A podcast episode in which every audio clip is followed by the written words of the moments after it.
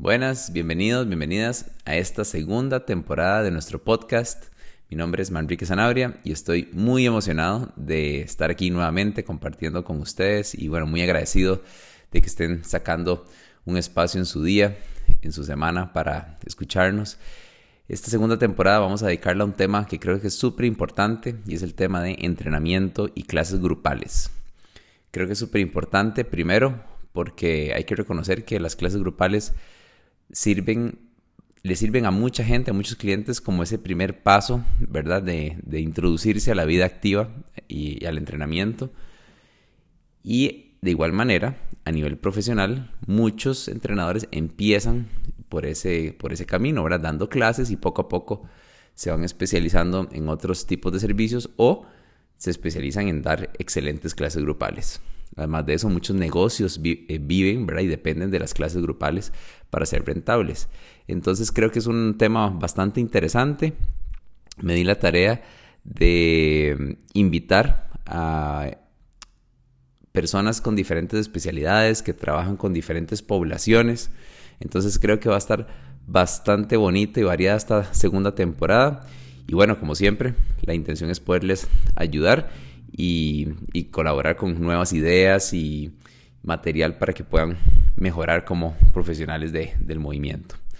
Además de eso, quiero contarles que Duer Fitness es el que está patrocinando y presentando esta segunda temporada y nos está dando un 5% de descuento al utilizar el código Complex 5.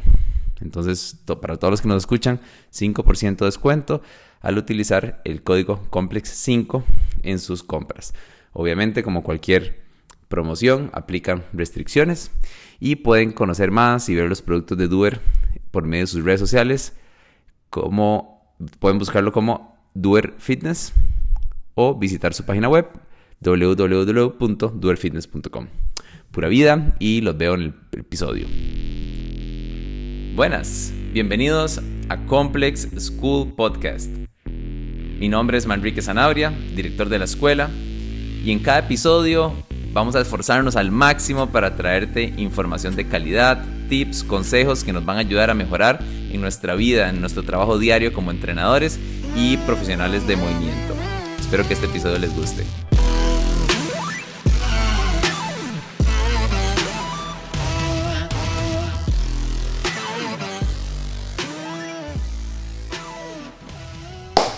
Buenas, bienvenidos y bienvenidas. Mi nombre es Enrique Zanabri. Estamos en la segunda temporada del podcast eh, de nuestra escuela Complex y tengo un invitado eh, amigo conocido hace mucho tiempo, Tomás Calvo. Tomás, muchas gracias por venir. Manri, pura vida. Este, recién regresando de viaje, pero me acomodé la agenda y la verdad que es un gusto siempre, un placer, mae. Súper emocionante hablar de cosas que a los dos nos gustan. Mae, sí, buenísimo. Más bien, y gracias, te dije eh, ayer o antier que coordinamos, que apreciaba mucho el, el tiempito así por venir, llegando de viaje, yo sé que no es fácil. Entonces, eh, para introducir la, la, temporada, porque soy el primer invitado, la temporada se va a tratar todo sobre clases grupales. Que vamos a ver por qué creo que es importante. Es, y, bueno, y, fue petición de, la gente que sigue la cuenta de Instagram de, de la escuela. Eh, pero creo que son dos cosas importantes. Creo que muchos empezamos a dar clases en el contexto de grupales y los, los eh, clientes de entrenamiento personal van saliendo después. O sea, muchos entrenadores empiezan por ahí. Y el otro es que muchos negocios viven de eso. O sea, el, el, arroz y los frijoles salen de las clases grupales, ¿verdad? Y, y, no muchas veces del entrenamiento personal o, o, de otro tipo de servicios, ¿verdad? Entonces creo que eh, es, bastante importante. Y bueno, vos tenés un, un negocio que, que, tiene mucho tiempo, o sea, ya has pasado por muchas cosas distintas que tengo entendido se basa en entrenamiento grupal, entonces creo que podemos eh, robarte muchas ideas de, cómo manejas el negocio. Eh, y no vamos a hablar tanto, vamos a comentar cosas de la parte de negocio, porque claramente tiene que ver, pero sobre todo queremos entrar en la parte técnica, eh, programación, parte de coaching, todo eso. ¿Ok? ¿Estamos? ¿Le damos de una vez? Démosle. Ok, excelente. Entonces, bueno, eh, para empezar, me, me, encantaría que te presentaras en, qué estás haciendo ahora. O sea, qué, qué hace Tomás eh, del 2000, final de 2022, iniciando 2023. ¿Cuál, cuál es tu día a día? Eh, pues, pues cambia un toque. Al final del el segundo semestre de todos los años, o al menos tenía tres años de que no, pero el año pasado sí fue lo que siempre Tomás era de agosto a, diciembre, que era completamente enfocado en Whatfest, que es la competencia eh, más grande y más antigua de Costa Rica eh, en el ámbito de CrossFit. Y pues sí, me enfoco completamente a eso. Es, es, es, una organización, bueno, vos estuviste en las primeras dos ediciones y fue complicado, o sea, era mucha logística y ahora di, es nueve veces más porque han pasado nueve años de eso. Y mm, eh, por ahí en la parte laboral, obviamente siempre no descuidando mi negocio, que es Snaga. Eh, sin embargo, Snaga como que es un barco que va y, y él se mantiene. Obviamente uno okay. siempre está eh, supervisando, eh, velando, observando, innovando, controlando, pero de, un, de, de, de una óptica o, o, un lugar diferente a hace años atrás.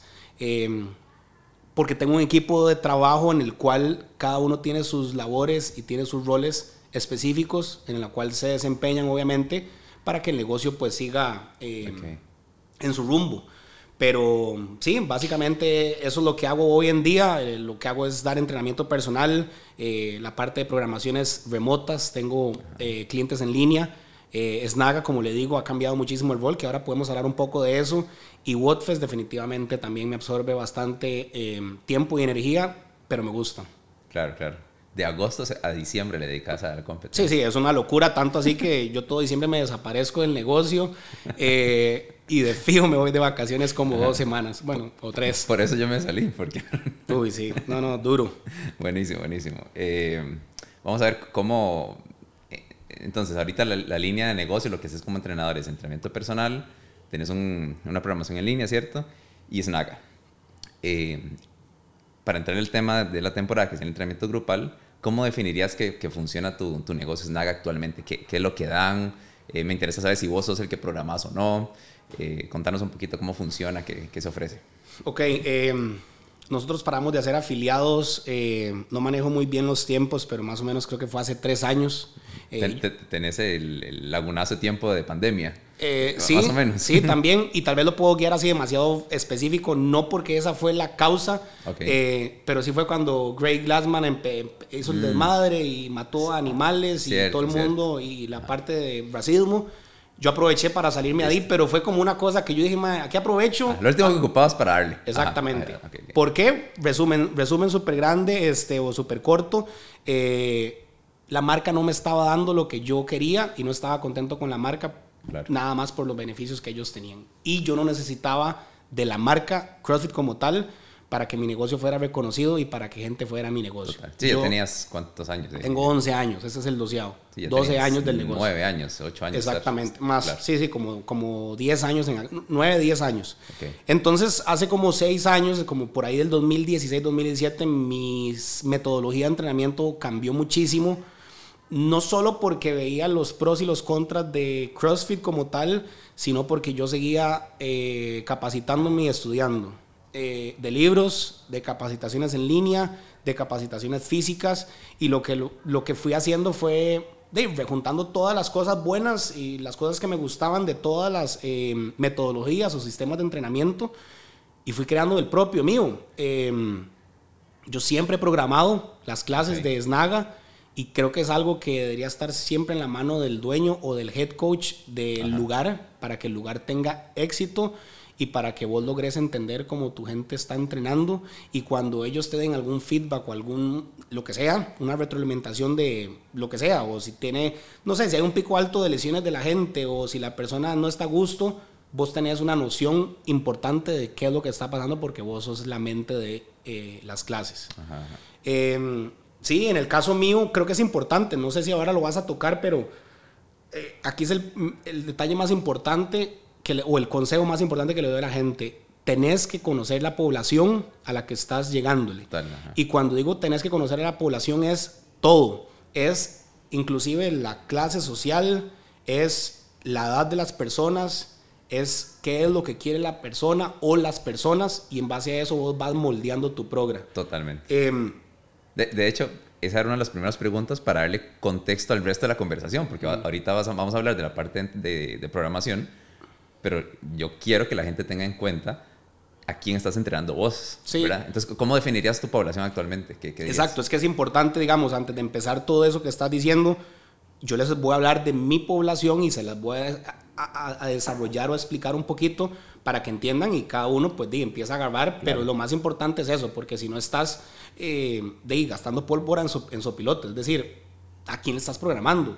Eh, igual, mi población cambió muchísimo, le debo, soy súper sincero, gracias a Dios, porque antes yo tenía una población muy joven y la población joven de 18 a 30 años jodían más, eran más intensos, novios y se rompían y uno era el que perdía a los clientes, eh, argollas, eh, kinder, o sea... Sí, sí, fuerte el asunto. Fuerte. sí, y absorbe mucha energía ese tipo de... Muchísimo, y entonces obviamente tenés que dar mucha más, exactamente, mucho más atención a ese tipo de población. Mi población actualmente es gente que anda de 28 a 45 años.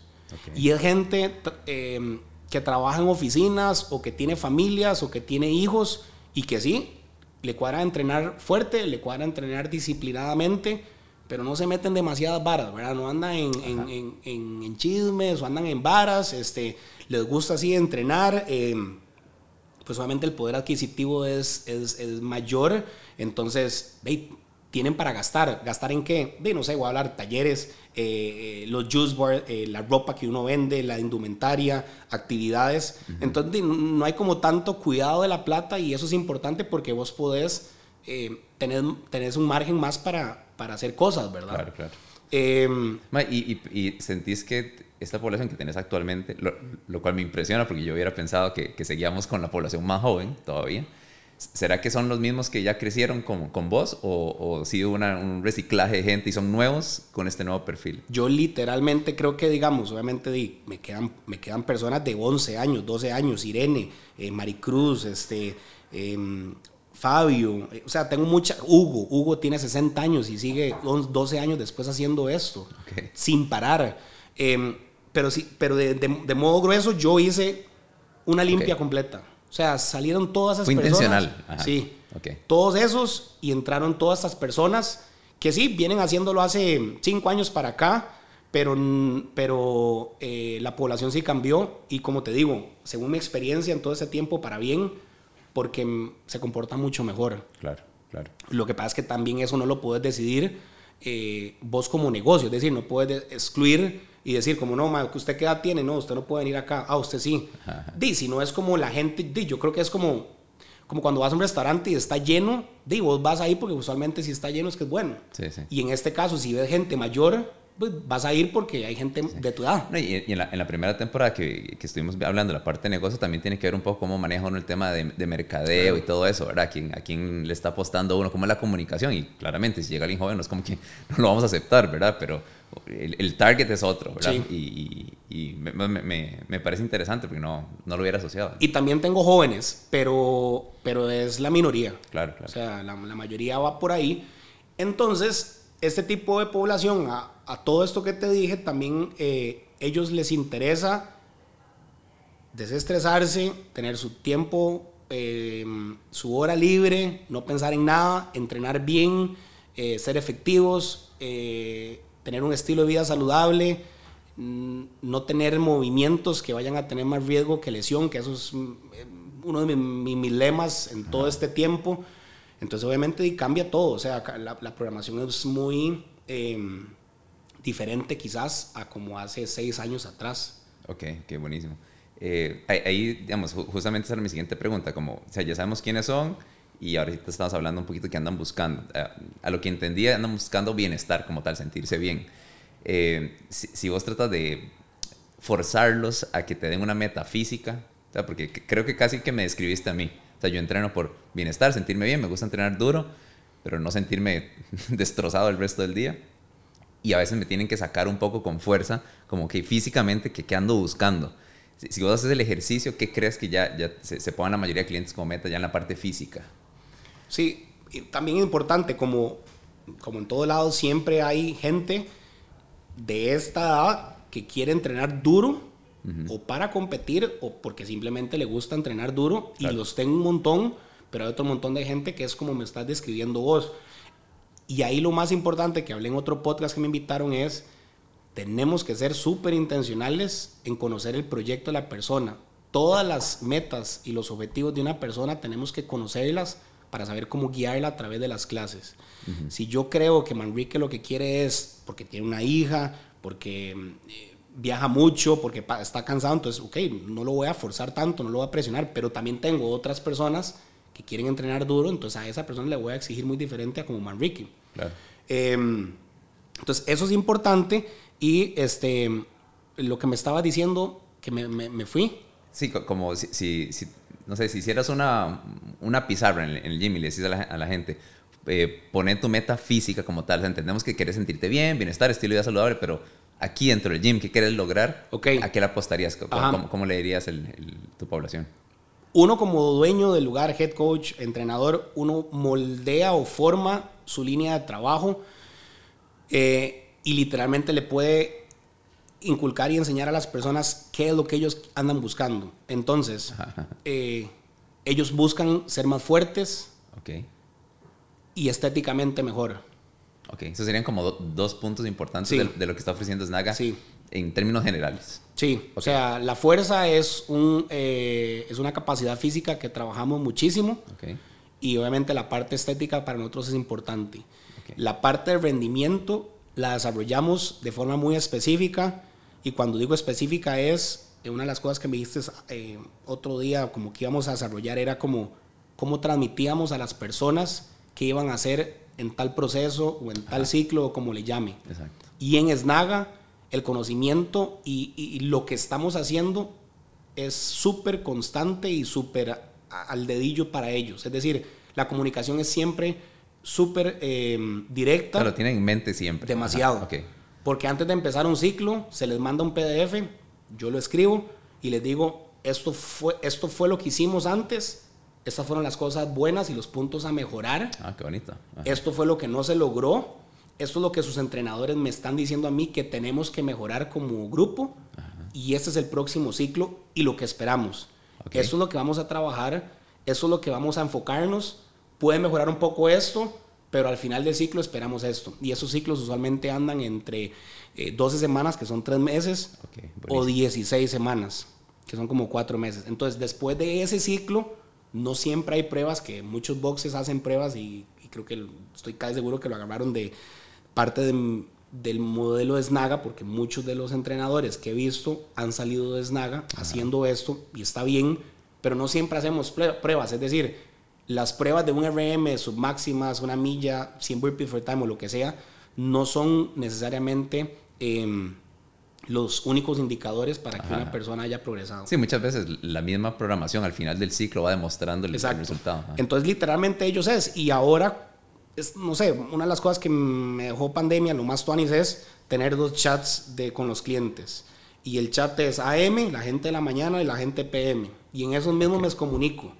Y yo no lo he puesto como administrador de que solamente yo hablo porque el tipo de población respetuoso. No manda memes, no manda los chingues, nos manda...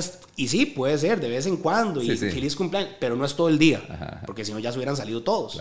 Entonces, em, por medio de eso, inclusive ahora que WhatsApp tiene la barra de las encuestas, es tan sencillo que vos le puedes preguntar a tus clientes qué es lo que quieren trabajar el próximo ciclo. Claro, claro.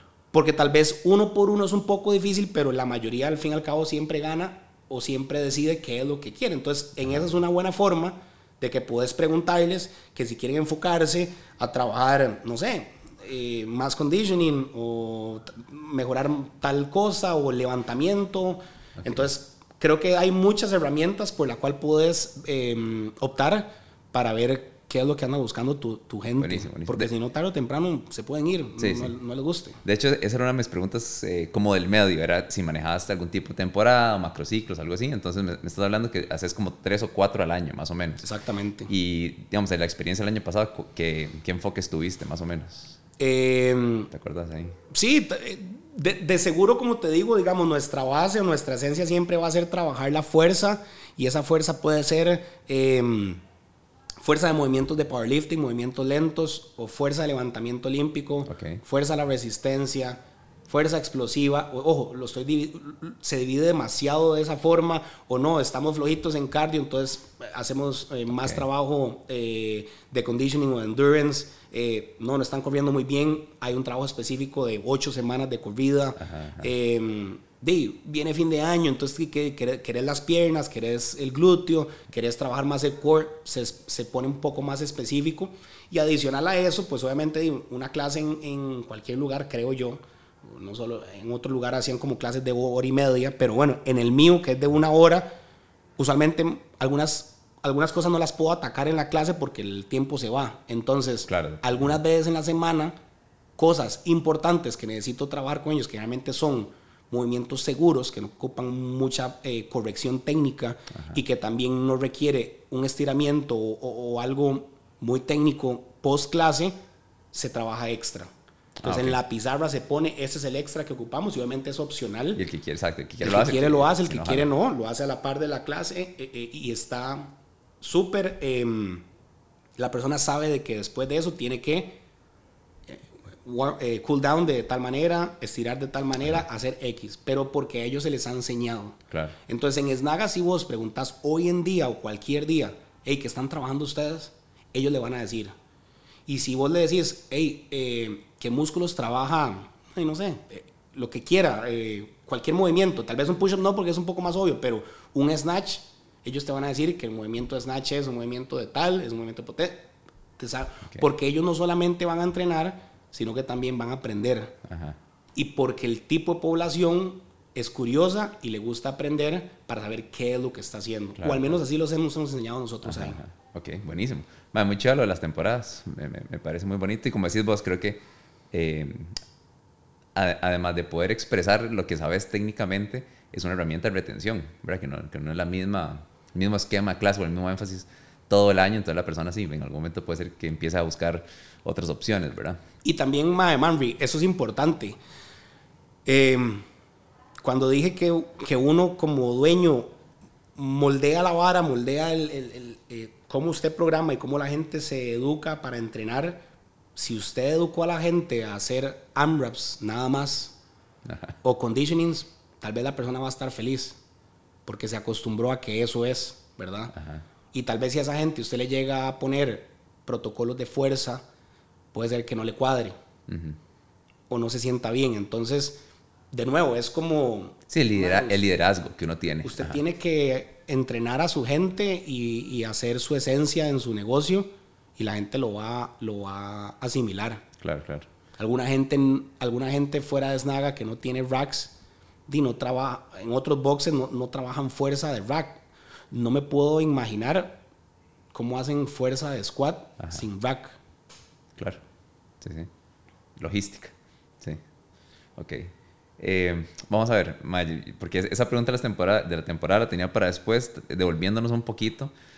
en, en, tu modelo de negocio, o hablando en general de clases grupales, ¿cuál diría vos que son como las dos o tres eh, deficiencias, no, pero dificultades que tiene trabajar en grupo? O sea, cuando vos analizas el negocio, cómo programás, qué, son las cosas que decís, pucha, sí, es que con, con, con, clientes de personal puedo hacer ciertas cosas, pero con, en grupos no. ¿Qué es lo primero que se te viene a la mente? Em, creo que es, yo ayer cuando estaba ruleando, entonces empiezo uno a pensar porque esta vara es Tuanis y obviamente uno lo que quiere es como darle información a la gente. Y antes de esta vara, nosotros hablamos como, ah, bueno, no, lo dijiste ahorita como que usualmente arrancamos dando pers clases grupales y después nos vamos a personal y... perdón, lo cual es curioso porque para mí se requiere mucho más habilidades para grupos que para personas. Mae, digamos, a eso voy. Ayer no pude dormir por eso. Claro. Porque, mae, los entrenadores hoy en día de boxes, gran parte de su deficiencia como entrenadores es justamente eso. El ojo clínico que desarrolla en grupal jamás se compara a un personal. Exacto. Y usted primero tiene que desarrollarlo personal y después grupal. Eso sería lo ideal. Ajá.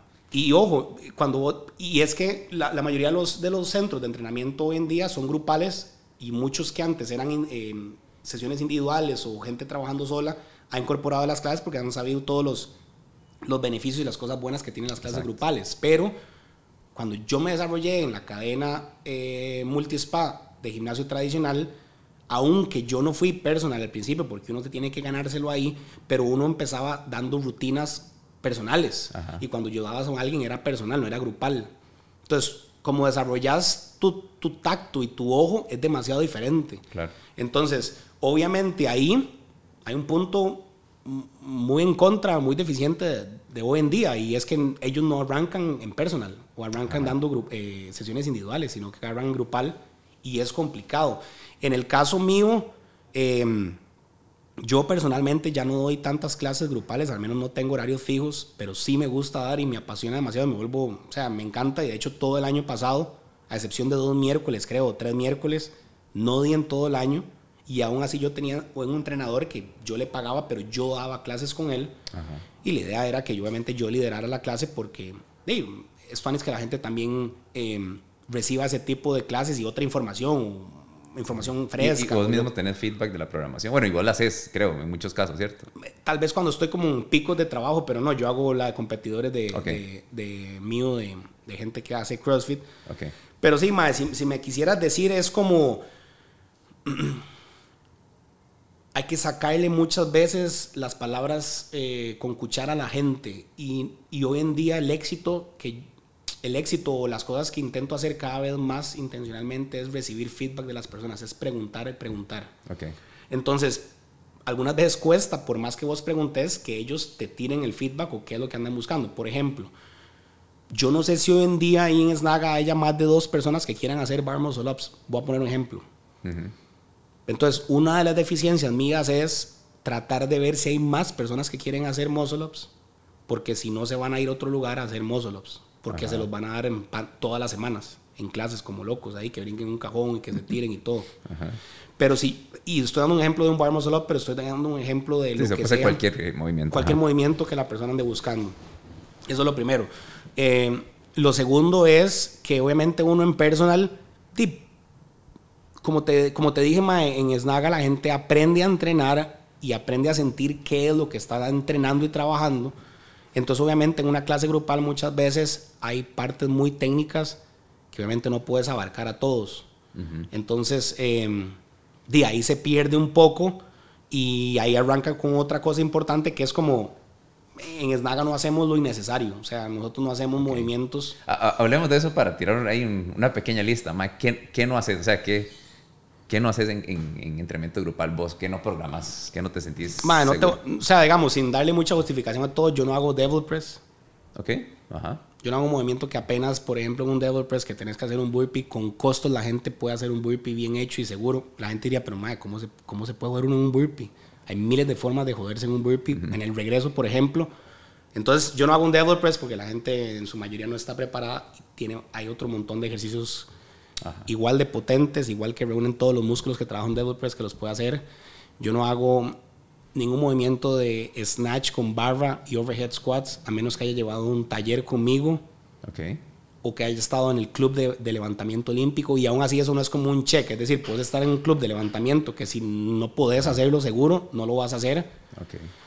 Y hay poca gente en Snaga que lo hace, tal vez unas 10, 15 personas, pero porque ya pueden hacerlo y han sido pasados por un montón de cosas para em, saber de qué es seguro para ellos. Algo tan sencillo, Manry, digamos, una caminata em, de mesero, un overhead carry, no es para todos. Muchas veces puedes agarrar a una persona con un kettlebell, una mancuerna, lo que sea, con dos o uno, y la persona va completamente de lado y con el codo doblado y con, el, y, y con una sifosis. O sea, son movimientos que hay otros movimientos que te van a generar los mismos beneficios y que si los pones a hacer esos, hay más riesgo que beneficio. Em, yo no hago bar muscle ups, ring muscle ups para todo el mundo. Yo cuido demasiado la articulación del hombro en la semana. Y la gente no, no ve esto, ojalá lo vean, pero vos, no, vos tenés que cuidar la articulación de la semana estamos hablando como, como sistema crossfitero, pero si vos hoy un día, hoy haces pull-ups, no estrictos, sino los keeping, butterfly, etc., y al día siguiente le metes toes to bar, es el mismo gesto. Total. Y ese hombro no ha descansado. Y ese hombro está en hiperextensión y está en flexión máxima. Hay o sea, hay demasiado estrés en la articulación y si algo he aprendido es que las articulaciones, madre, tenés que también cuidarlas igual como, como los músculos, ¿verdad? Entonces, eh, esos movimientos yo no pongo, yo no hago pisos con la pierna atrás y, les enseño el por qué. Y, o sea, hay, hay varas que, que, las quito eh, y que trato de no. Y si, por ejemplo, meto algo de kettlebell, que es algo súper técnico, como un clean, como un snatch, antes de la clase hay 8 o 10 minutos de, trabajo de técnica. Y una explicación de cero, como si usted tiene 11 años como Hugo, y Hugo se tiene que tragar la misma explicación, pero, Hugo tiene la mente tan abierta que ese día algo nuevo puede aprender. Claro. Porque si usted habla lo mismo y dice lo mismo, eh, la gente se aburre. Sí, o, en el caso de CrossFit, que, que, es bastante, en teoría constantemente variable, tal vez Hugo tiene semana y media, dos semanas de no hacer ese movimiento. Entonces le hace, bueno, practicar unos cuantos reps antes de hacer el workout. Ok, ok. Eh, entonces, cuidas mucho el tema de cosas sobre la cabeza, eh, cosas técnicas con barra, eh, gimnasia de alto nivel, digamos. High skill, exactamente. muscle ups.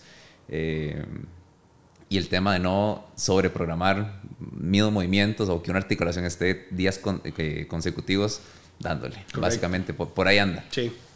En cuanto a combinaciones o formas de programar CrossFit como tal, hay algo que, le anda lejos en la parte de clase grupal de, personas que buscan salud, que sí haces con competidores. Sí. Eh, en los competidores en CrossFit eh, muchas veces para competir, ajá. tenés que reventarte, estallarte, descansar dos minutos y después levantar bajo fatiga. Exacto. Y eso no lo hacemos en Snaga en clases grupales. Súper. Nosotros no, no vas a ver un toast to bar o algo de core y peso muerto. Okay. Porque yo necesito que ese core esté listo y no esté tan fatigado y usted esté consciente para levantar una barra. Entonces, el orden de los movimientos para nosotros también es importante.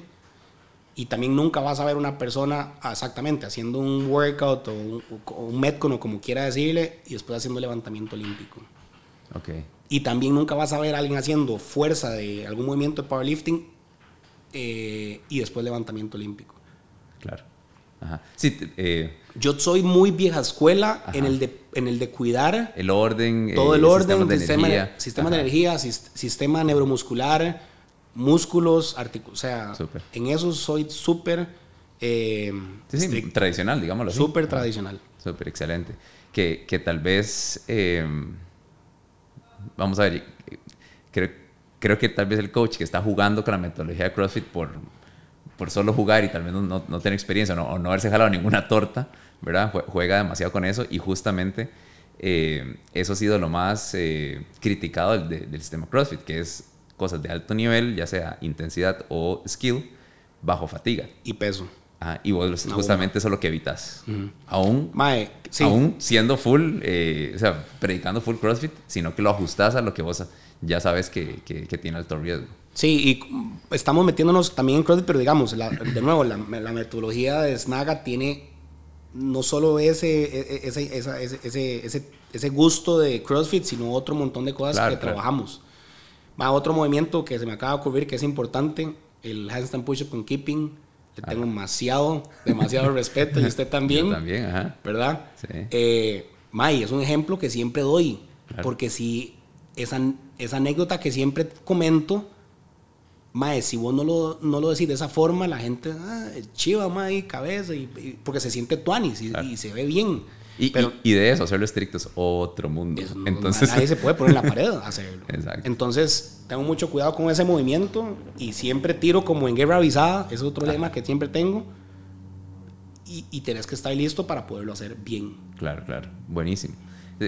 ojalá eh, puedan, eh, o sea, los, los que están empezando, tienen años de ser CrossFit, ojalá puedan eh, repetir los últimos 10 minutos de la conversación, porque yo creo que es de las cosas más importantes para poder disfrutar de, ese estilo de entrenamiento de forma segura. Es desarrollar fuerza y, habilidades técnicas fresco y después exponerse a un metcon o conditioning, como uno quiera decirle. pero nunca en fatiga. No te da el cuerpo más de no sé cuánto, o sea, no te da el cuerpo toda la vida para hacerlo así. Exacto. Y eh, si usted decidió competir, eh, ya en guerra avisada, sabe que en competencia hay que hacerlo. ojalá tenga un coach que lo pueda organizar de lo, que también, mejor posible. que también se puede. O sea, es decir, toda, todo, todo, deporte a alto nivel, sí, tiene su riesgo de, lesión y todo. Pero, más puedes competir en CrossFit de una buena forma, bajo una buena guía y una buena estructura de programación. Total, total. No tenés que darle 48 mozos, 48 muscle en la barra hoy y mañana también hacerle al usar, ¿me entiendes? Porque de nuevo, el atleta de alto nivel también tiene que descansar esas articulaciones o esos músculos que también buscamos, que obviamente en CrossFit es complicado porque tenés que abarcar demasiadas cosas. Sí, eh, tal vez para no, no seguir demasiado con, con, este tema en particular, pero eh, hablando de CrossFit, creo, creo que a veces eh, cuando yo analizo programaciones también hay una falta fuerte de creatividad. O sea, en, un CrossFit actual muchas veces uno nunca ve un 10K corriendo. yo antes... Vos sos súper practicante, o sea, vos agarras la bici y te matas, no sé, 6 horas un domingo. Eh, ¿A qué otros crossfitters ve uno haciendo eso? No, siempre es con la barra, siempre los clean, jerk, snatch. Entonces uno dice, claramente hay un tema sobre uso. Eh, y, tal vez eh, se está viendo esa filosofía o ese estilo de entrenamiento de forma incompleta. No, y el tico solo quiere, y el tico solo quiere ahorita hacerse más fuerte y más fuerte. Y di, entonces métase a competir en fuerza. Total. No en CrossFit. Exacto. Sí, sí de fijo. Ok, buenísimo.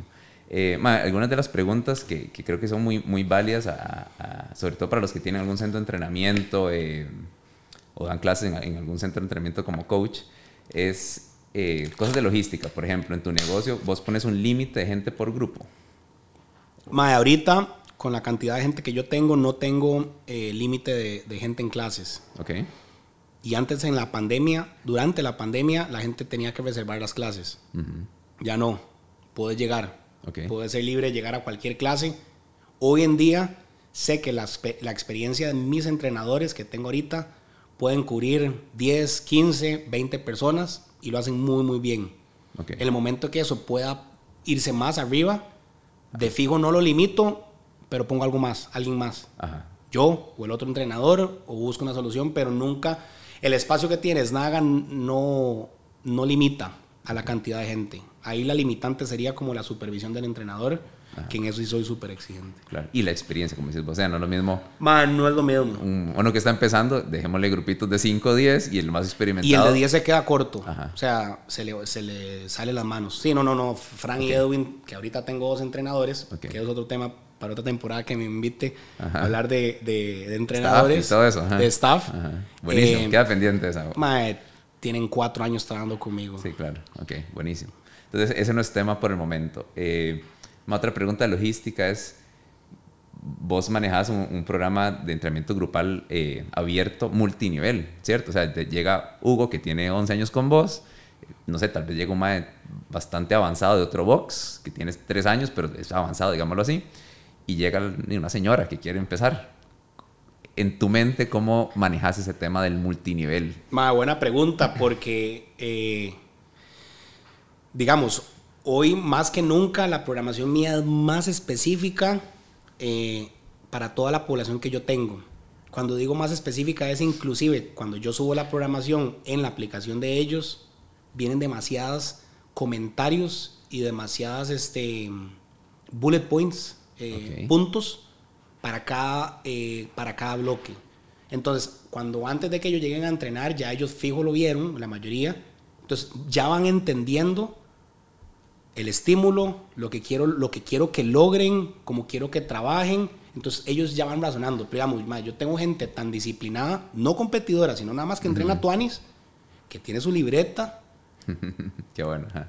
porque yo algunas veces tengo bloques de fuerza. Claro, que, que seguimiento. Y que tiene, uno, y que tiene que haber cambio de pesos por intensidades durante la sesión que tienen un minuto, dos minutos de descanso. Entonces ellos traen todo apuntado para hacer los cambios. Entonces, volviendo a tu pregunta, Mae, yo también la progra la he, dividido, la, he dividido en tres niveles.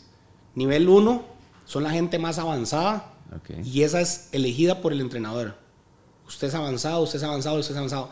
Y el avanzado no se, no se, eh, no se rige por el tiempo que usted tiene que hacer de hacer esto. Es por capacidad. Por capacidad. Punto. si viene el del otro box y tiene dos meses y ya lo vieron, que se mueve bien y todo, listo. Ojo, es, hay, que dar, hay, que, hay que ganarse el derecho de estar ahí, porque no solamente es capacidad, es disciplina. ¿Hace caso? Porque, porque, exactamente. ¿Por qué disciplina? Dime, porque si te estoy poniendo en el nivel 1 y te estoy eh, poniendo que trabajes con esta intensidad, para la gente la intensidad es el porcentaje de, de peso de X de movimiento, y no lo haces, no estás siendo disciplinado. Y la otra es la constancia. Okay. Vos puedes ser avanzado de este nivel 1, pero si te fuiste dos meses a vacaciones o no estuviste, Tienes que empezar otra vez. Sí, sí, no se, va a comer, no se va a comer la semana 3 de la programación de fuerza que... Entonces, por eso te digo que esos son elegidos. Y de esos desnagas son 10, 15 personas. Ok.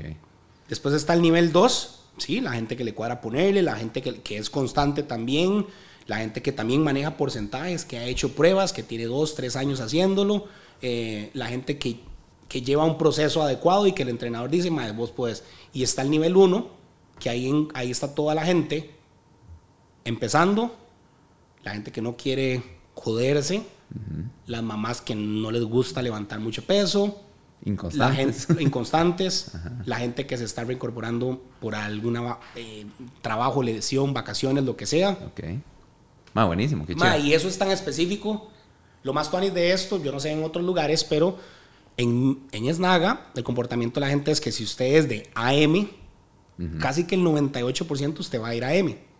Entonces, el entrenador de AM es otra cosa que en otros lugares no sé si cambian los entrenadores de horarios. Me acuerdo una anécdota que hace años los entrenadores en un lugar, el, entrenador de la mañana hacía una progra y el de la tarde otra. Entonces dice, usted iba en la mañana hoy. Claro, sí, no, eso se da un montón, claro. No, pero como una locura, man. eso me lo, me lo dijeron y yo, man. ¿Cómo es esto? Hay un montón de lugares. Si usted va el lunes en la mañana y el, el martes en la mañana y eso es lo mismo, digo. No, fijo. No, güey. Si, si, cuesta hacerlo bien. si cuesta hacerlo bien. Solo. Exacto. Imagínese qué puede pasar ahí. Mae, entonces, eh, mae. Entonces, sí, volviendo al tema, mae, los, los clientes son tan constantes en sus horarios y mis entrenadores son Fran toda la mañana, Edwin toda la tarde. Claro que se conocen, mae, conocen lo que, mae, lo que me encanta es esa, eh, esa idea de que el cliente tenga el, el, workout y notas antes de llegar. lo haces en, en, el app y, eso, de programación. Eso lo hago hace como un año. Y esas notas antes solo se las daba a los entrenadores. Porque el entrenador lleva su estructura de dar la clase, su, su calentamiento específico. Como te digo, son más muy avanzados, son muy buenos, con mucha experiencia.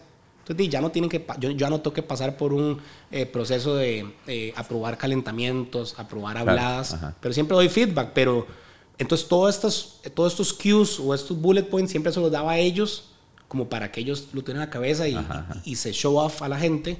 Pero después dije, como, mae, esta gente también puede aprender. Claro, si, el, si el coach ya está más arriba, chivísima yo recibir, digamos, yo como cliente recibir esos, esos consejos y esas notas del head coach que está programando. Y, y, yo me aseguro de no dar tanto feedback a los entrenadores. Claro.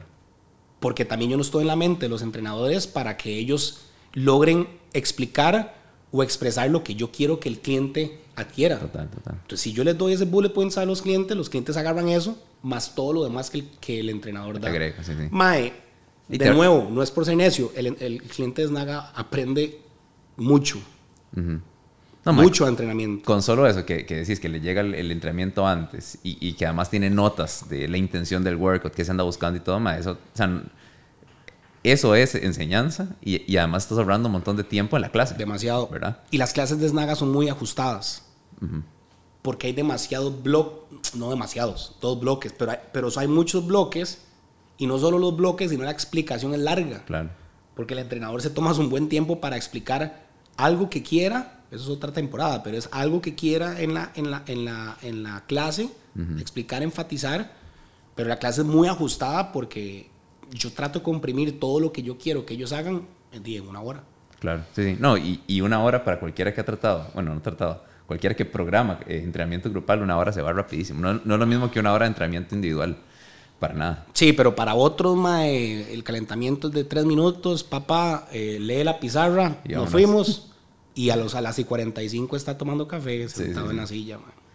Ok, no, ya, ya hablamos, entonces todos los nuevos, me imagino que inician en esa, en esa programación de principiante y, van escalando con eh, guía del coach. Sí. Ok, buenísimo. Y aquí es otro punto, Tuanis, como, madre, digamos, si yo hubiera aprendido todas estas varas, si hubieran habido podcast hace cuando usted y yo empezamos a hacer, bueno, usted tiene más que yo, usted está más roco, pero hace 12 años y yo hubiera oído estas varas, dime, claro. yo sé que se tiene que pasar por muchas varas, pero me hubiera ahorrado mucho camino. Entonces la gente que está escuchando esto, que es algo muy tuanis, se puede ahorrar demasiado camino con esto. Y si usted tiene niveles o no niveles, si usted a esta persona le hace ver y le justifica el proceso que tiene que llevar y esa persona quiere pasar del punto A al punto C o D o lo que sea, usted va a tener mayor retención. Claro. Porque esa gente aspira. Pues, cuando usted está en jiu-jitsu, karate, usted quiere pasar de blanca a azul y, madre, ese madre morada, madre, yo quiero morada y después yo quiero café. Sí. No, y, y, en este ejemplo que estás poniendo, no, no, es algo muy. No es como algo muy lejano, es verdad que tal vez alguien que está empezando ve un muscle up y se apantalla un montón y dice, bueno, tal vez eso me inspire, qué chido, pero ahí lo están viendo en el momento. O sea, en este workout yo estoy haciendo esta opción y, en, varios meses podría estar haciendo dos. O sea, es muy, es muy visual, ¿verdad? La, diferencia de niveles. Y es, y es este, no solo visual, sino. Sí, se siente. Se siente la vara. Claro. Y tal vez alguno que no sea muy complicado para, para que puedas explicarlo, ¿cómo, cómo se vería, digamos, la diferencia entre el, entre el workout más avanzado y el, y el, y el de principiante, digámoslo así? Alguno que tengas en mente y para, para que la gente escuche como la diferencia. Un ejemplo fácil, digamos que. Sí, sí. Eh, no sé, puedes trabajarlo por intervalos, eh, tres rondas de tres minutos de trabajo y dos minutos de descanso. Y después hay un, movimiento de barra. Eh, el avanzado puede, tiene permiso ese día y se le dice en la pizarra de hacer snatch, power snatch, squat snatch, overhead squat. Pero toda la demás población hace power cleans. Y después viene el movimiento de gimnasia y el, eh, siempre acomodamos el principiante y nos vamos al más avanzado. Entonces la persona, no solo principiante, sino el que no le interese avanzar, el que no quiera, el que no pueda, el que lesionado, el que 12 pull-ups, 8 chest to bar, 4 bar muscle ups. Súper, ok, entonces básicamente lo que estás hablando de las diferencias de niveles es un tema de, de, mismos movimientos pero con progresiones y regresiones. Sí, y exactamente, y no solamente en movimientos, sino en repeticiones o en volumen de trabajo. Ajá y en intensidad. Ok, buenísimo. Esas son las regresiones. Y ojo, no siempre es pull-ups, chest to bar, bar muscle ups. No, no, hay veces que Tomás quiere que sean nada más pull-ups, entonces se pone ahí. Ajá. Pero hay veces que Tomás quiere que los avanzados ese día no hagan pull-ups, sino que hagan esta cosa. Ok, no, buenísimo. Y ahí tal vez eh, otro de los, de los puntos a, a, a, recalcar es el tema de manejar bien progresiones y regresiones. May, es algo demasiado delicado, que es algo que uno creería que es obvio. Y no, sé, no, no. Más nada. Usted algunas veces ve push-ups en el suelo con rodillas o sin rodillas, haciendo push-ups escapulares, que no está trabajando nada los músculos que usted quiere trabajar un push-up. Entonces, ¿dónde lo tenés que llevar? Más rodillas. no, todavía no. Que al cajón. Sí, pero el bajito. Madre, todavía no. Dime, tengo que llevarlo a la pared. Sí, a la pared. Ajá. Llévelo a la pared. Exacto. eso para que lo haga bien. Solo experiencia y yo insisto y que. personal. Ajá. Y, no, y yo insisto que en CrossFit, como, como específicamente, no, hay que hacerlo uno. Sí, sí, sí. Entonces, si, uno no lo hace, uno no entiende. No, no, y, digamos, el día siguiente usted hace 80 push-ups y no le duele el pecho y los tríceps, ma, usted lo hizo pésimo. Ajá, exacto. No, hizo, push-ups. No hizo bien, weón. Hizo, e, no hizo nada. Sí, sí, sí. Ok, buenísimo. Eh, otra pregunta logística, tal vez un poco aburrida, pero creo que tiene valor para gente que está empezando. Eh, bueno, vos, en algún momento tuviste 13 de cierto. Ahorita tenemos una. Una, gracias a Dios. sí. Si tuvieras que abrir otro eh, la próxima semana, ¿a qué equipo le das eh, prioridad para entrenamiento grupal? ¿Qué es los que tenés que tener? O alguien te dice, te pago una asesoría para que me mantengas el gym. Parte de eso es comprarme el equipo. Dime, pero me estás quitando la chamba. ¿Qué, qué, qué equipo más le das prioridad? ¿Qué es lo más importante para vos? Ok. Em, depende para la cantidad de gente, pero digamos que para, es para un grupo de. para clases de 10 personas. Ajá. Para ponerlo, digamos, como para ayudarles más. Tendría tres remos. Ok. Tres assault bikes. Ajá. Una buena galeta de mancuernas. No más de 60 libras. Ajá, perfecto. Repetiría pesos de 50, 35, 20, 25. Buen set de kettlebells. Ok. Eh, en su mayoría que sean de, de 25, 35 y 50. Ajá. De, si el lugar es nuevo, digamos, si la población es nueva, no hace falta todavía 70 libras. Eh, tendría barra de pull-ups, tendría unos 3 racks de squats. Eh, foam rollers, Ok. Tres cajones. Y un setito de, barras. Tres barras. Okay. O sea, como que piensa que es todo en tres. Perfecto. Ajá. Yo pienso igual. Y de cardio, definitivamente, Remo es tu preferido. No. ahorita Bike Erg. Ajá. Y el que más odio es el ski erg. Ski erg, ok. Por temas de técnica y enseñanza. Es, es complicado enseñar ese. Ajá.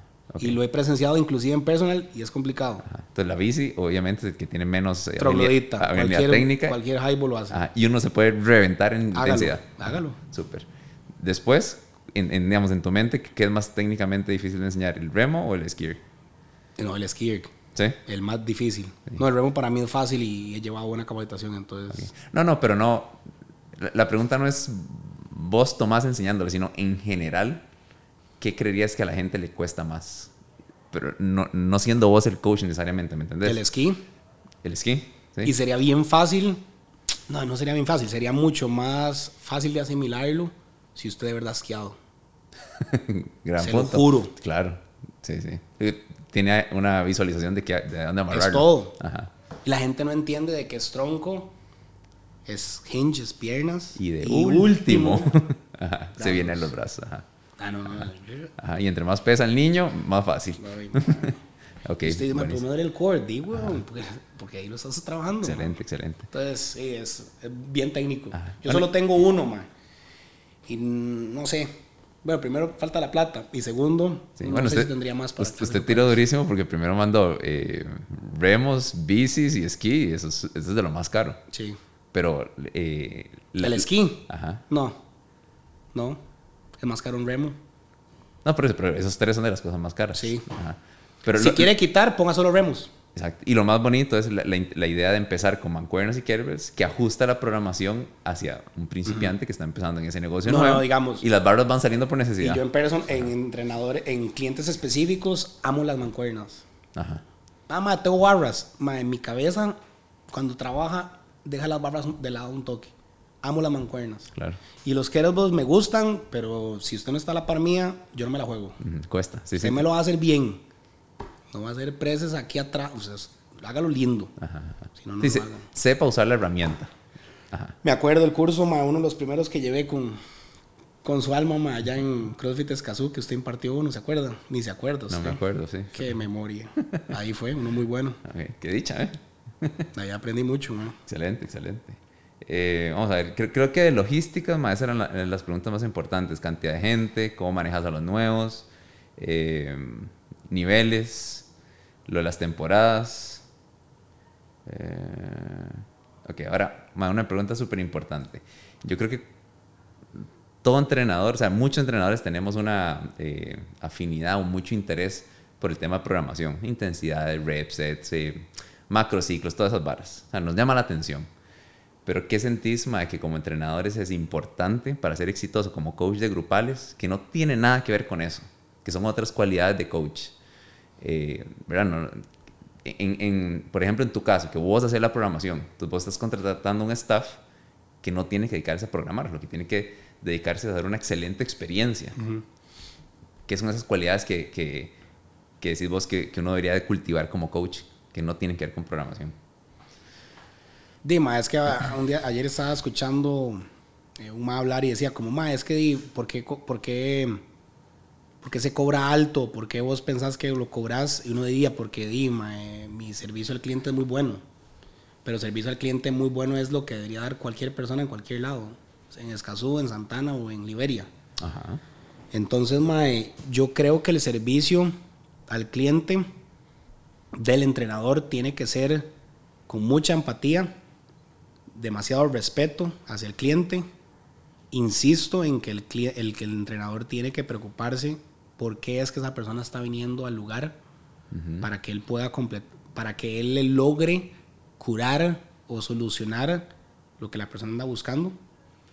Eh, tenemos que, o sea, los entrenadores tenemos que parar de ver de que las clases todas son termino, termino rápido. Quiero que, o sea, los tiempos de descanso, los tiempos en que la persona puede llevar, eh, que la persona conozca cuál es la velocidad de ejecución en diferentes bloques es importante. creo que también mucho se va todo a como, dime, que la persona aprenda a entrenar y que no solo llegue a sudar y que sepa, y de nuevo, ahí es donde moldeas a tu gente, mae, si un día no quedaste muerto en el piso, está bien, ese día no te tocaba hacer eso. Entonces, mae, yo creo que sí, creo que muchos están ahí, yo los jueves hago unas varas de preguntas y la gente se afana como en, mae, ¿dónde me formo? ¿Y, ¿Y, qué busco para capacitarme? Quiero empezar a programar y quiero, pero mae, también hay otras partes importantes que uno como entrenador tiene que empezar a, a desarrollar y si usted es un entrenador que, que, no es dueño de un lugar, creo que debería exigirle más a sus, a sus jefes o dueños más que te capaciten. Si él es entrenador, ¿verdad? Si es alguien que pone la harina, pues no, no conoce la parte técnica, pero más yo veo que muchas veces la gente como que mm, los contratan en lugares, y esto lo he dicho varias veces, pero a mí ni una sola vez en la vida me han llamado para una carta de referencia de una persona. Ni una sola vez. Entonces, ¿cómo contratas a un, entrenador si no tenés una referencia de donde trabajó antes? Claro. ¿Por qué, lo, ¿Por qué, se fue o por qué lo despidieron? ¿Verdad? Y en el caso eh, de, los entrenadores, sí es eso, como mae, necesito que, el, que el, dueño, el head coach, me capacite de tal forma, no solamente para enseñar, aprender y corregir o lo que sea movimientos, sino para tener todos la misma esencia, que es lo que anda todo el lugar buscando. Claro, claro. Sí. Todos tienen que estar en la misma eh, alineados. Total. Y, vamos a ver qué son. Cuando vos llegas a Snag y un coach está dando clase, si, andas con la mentalidad como de analizar qué está pasando, ¿qué, qué cosas son las primeras que vos ves? Mae, los, los actuales son muy buenos y son muy responsables y son muy disciplinados para mí la presentación, okay. digamos, la, la, camisa es algo indispensable para mí. Okay. Presentación. Usted tiene que andar con la camisa del lugar porque es un lugar en que usted lo identifican. Okay. Ajá. Usted no puede andar con una camisa de Proven, no puede andar con una camisa de, Rogue. Y está bien que en otros lugares lo hagan, pero su camisa es su presentación. y si alguien tiene una duda, una pregunta, ahí está el entrenador. Hablemos de presentación, exacto. Uniforme. Presentación. Eh, limpieza. Eh, exacto. Que sea profesional. Eso lo segundo que veo, siendo así como ganas de joder. Exacto, exacto. eso es lo que estoy preguntando, Tomás, exacto. mae, si es ganas de joder, digamos, me vuelvo demasiado observador y detallista. Entonces, obviamente, a cualquier vara le voy a sacar algo para mejorarlo. Pero rápidamente, como cómo está, cómo está su apariencia o, cómo está su gesto de la cara en ese momento. Y sé si él no tuvo un buen día o si anda buen ánimo para explicar o si quiere hacer la clase más o menos. Y, desde y entonces siempre vineo el calentamiento, porque el calentamiento me dice mucho de cómo ellos está su estado físico ese día. Y ojo, cuando digo, ay, ma, es pequeñito, no importa, puede ser pequeñito, pero lógico para eso. No tiene que ser gigante el calentamiento, pero el calentamiento tiene que ir de acorde a lo que va a hacer en la programación la gente.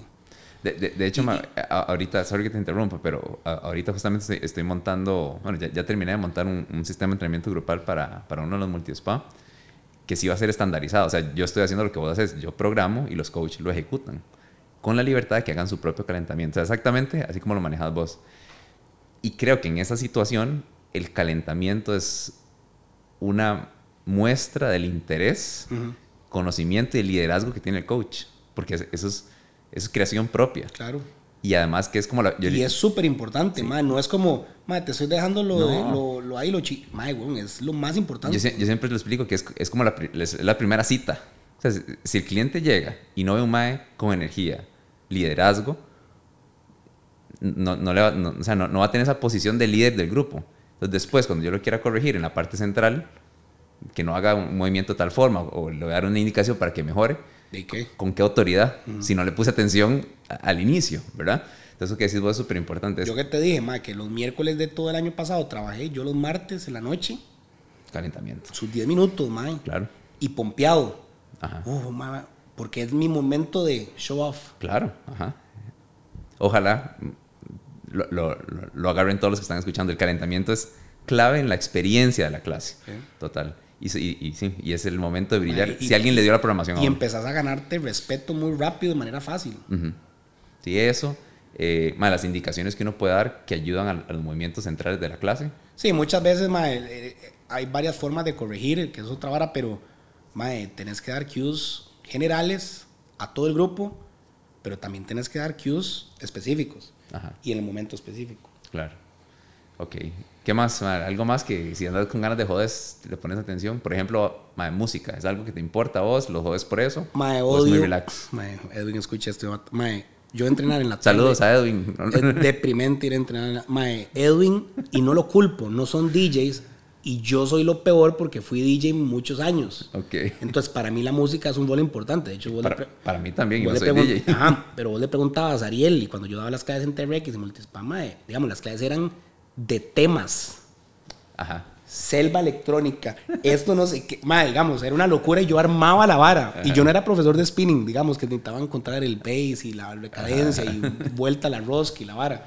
Madre, entonces, Edwin, sí, no es DJ, pero no le interesa la música y no la escucha. Y sé que hace de vez en cuando su mejor esfuerzo, pero di es Spotify, antes no era. Ponía el disco y usted pensaba que el disco era bueno. Bruno Mars, Tima, entonces sale toda la vara de Bruno Mars, mae, toda la clase. Pero, pero si es algo que a vos te interesa. Todo, mae. Porque Y él sabe. Ok. Y yo le ayudo y yo le guío y también tienen di, playlists, pero di, también pasan dando tantas clases que se hartan. El entrenador de la mañana sí le cuadra mucho esa vara. Ok. ¿Qué les doy un consejo yo? Yo soy por géneros por día. Y en Snaga, pues, es lo mismo que, antes, que traía antes, mi escuela, vieja. Es que yo soy viejo ya también, mae. mae, los viernes es el único día en Snaga que se pone reggaetón. Nada más. Está bonito, ajá. Todos los demás días no se puede poner reggaetón. Si usted entrena en Open Box, si va ahorita a las 11 y entrena, puede. No puede ponerlo. Pero en clases nunca va a tener reggaetón entre la semana, que solo sea el viernes y algunos sábados. Entonces, yo cuando doy clases, preparo el género y ahí sí debo reconocer que si el, no sé, el, el jueves doy 80s en inglés, entonces la clase de las 6 no le armo el playlist, nada más voy poniendo las músicas, la clase de 7 le repito las mismas piezas y la clase 8 le repito las mismas piezas. Claro, claro. Y no intencionalmente, pero lo hago porque esas piezas de las 6 de la mañana me gustaron y sé cómo estaban inyectando, cómo estaban llevando a la persona. Lo ajustas ahí. Lo ajusto. Madre, no le voy a poner una locura para que haga fuerza, porque ese man ocupa descansar, madre. Si le pongo una locura, ese madre se vuelve loco y me dice... En 40 segundos le está dando otra Quiero darle, madre. Madre, la gente, el, el, el, entrenador tiene que saber eso. No, la música es súper importante en eso, claro. y si usted no la escucha, de, madre, lo siento. Y si usted no le gusta, de, lo siento. Pero el entrenador, sí, madre. Eh, el cliente sí. Exacto, es, es, parte de la experiencia. Sí, madre, si, es algo quisquilloso y es algo en la tarde que, que batalla un toque. Ajá, ajá. Claro, Mike, y sí, creo que cuando uno tiene un coach que da muchas clases y llegan a ese y también si alguien está escuchando esto y es cliente, perdón, mae, mae, háblelo. Dígale al entrenador, un buen plan. Sí, sí. Mae, bro. Ayúdele. Ajá. Póngame esto, ponga el otro. Mae, hice un playlist. Mae, colaboren también, porque también muchas veces el cliente solo habla y habla y, y, no propone algo. Ajá. Muchas veces el entrenador, mae, ¿qué, ¿qué género quieren hoy? Nadie dice nada. Así como están callados. Digo, entonces, ¿para qué estás quejándote? Exacto, sí, sí, sí. Sí, sí, de fijo. No, no, yo creo que la música en clase grupal es parte del ambiente y es responsabilidad del coach. Igual que la presentación, igual que el orden, o sea, si estamos haciendo un calentamiento que todo el mundo esté viendo hacia el mismo lugar, eh, ordenaditos en líneas, ojalá, para ver cuerpos sí, ordenados. Y, y, los entrenadores también tienen el, el, deber en Snaga que después de cada clase o después de cada cierre de su turno, el box tiene que quedar perfecto. Si un cliente dejó dos cajones allá y, y usted no le dijo a él que lo recogiera, Sorry usted va. Si dejaron ligas, usted la saca. El cliente sabe que tiene que hacer todo eso, pero si usted se le fue, le toca a usted. Una vez más, hay que ser líder. Exactamente. Ok. Ma, buenísimo. Eh, se me fue rapidísimo, llevamos una hora. Eh, no sé si, si, si, vos podrías darle un consejo a, Tomás de hace 11 años abriendo el primer CrossFit Escazú, donde el negocio era dar clases grupales, eh, pensando en eso, en gente que está empezando, gente nueva algún consejo, algo que se, me, que, se me fue, que crees que es muy importante en el tema este de grupales. Obviamente, eh, la idea sería tenerte inventado en el futuro para otros temas específicos, pero hablando de este de grupales, algo que, que, no hemos hablado, algo que crees que es clave en este mundo, grupales. Mae, si no tenés el, si no, si no tenés el don, pero tampoco lo desarrollas, eh, el don de servir, va a ser muy difícil. O sea, cuando vos sos entrenador de clases tenés que servir. Y de hecho la vida nos manda a servir a las personas. Dar amor, eh, servir, estar preocupado por la persona, ver qué es lo que quiere. En aquel momento yo tal vez no era tan consciente de eso. Y yo era muy carajillo. Yo tenía 22 años. Yo no servía. Eh, y me costaba tal vez, también en este gremio mucho de eh, arrogante. O yo soy yo, yo, yo, soy el, yo estoy al mando del, del, lugar y yo soy el que mando y yo soy el jefe, pero más, yo necesito ser líder. Es diferente. Yo necesito que la persona me respete, me admire y también tenga la, la confianza de hablarme. Claro. Y eso a mí como Tomás me ha costado mucho quitarme la máscara de tantos años, porque mucho tiempo fui un, un come mierda, pero hoy en día lo que quiero es que la persona Maes, solo me hable y me diga cómo puedo mejorar mi negocio. Ah, ¿Cómo le ayudo? ¿Cómo, le ayudo a usted? y eso también lo aprendes, no solo con la vida, no solo con los huevazos, sino también llevando capacitaciones. Por ejemplo, en coaching o en ventas, usted le pregunta a un vendedor, o cuando usted saca una certificación de coaching, la clave está en las preguntas. Claro. Si usted no tiene las preguntas y la persona le empieza a preguntar a usted, ya usted se fue. Se fue de pollo. Eso es. Eso es ser coach. Buenas preguntas. Solo pregunte. Exacto. Y obviamente cuesta y es, y es una habilidad que se desarrolla. Pero, madre, tenés que preguntar. Porque la persona te va a decir. Y ahí, con solo las respuestas de esa persona, madre, usted saca toda la información necesaria. Si yo en aquel momento hubiera preguntado más y hubiera sido más este, consciente de lo que la persona quería, tal vez hubiera sido muy diferente todo.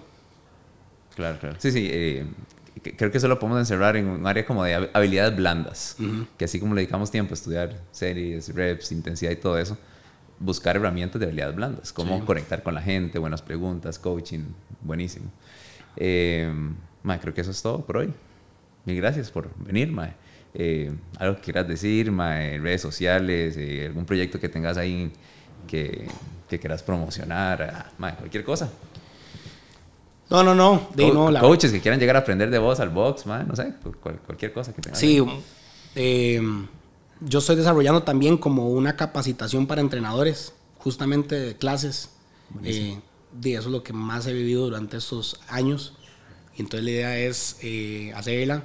muchas veces uno procrastina y deja todas las vainas demasiado.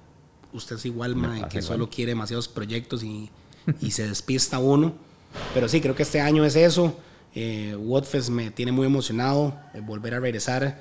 Voy a regresar otra vez con Link to Fitness, que era mi, mi podcast de fitness, de todo. Pues tuviste vos desde el primer episodio. Primer episodio, estamos por ahí, buenísimo. Entonces, mae, sí, quiero regresar con eso. Quiero dedicarle mae, tiempo a Snaga. Mae, de nuevo, servir a la gente de Snaga y que la gente. ¿Competencia este año? Yo. Sí.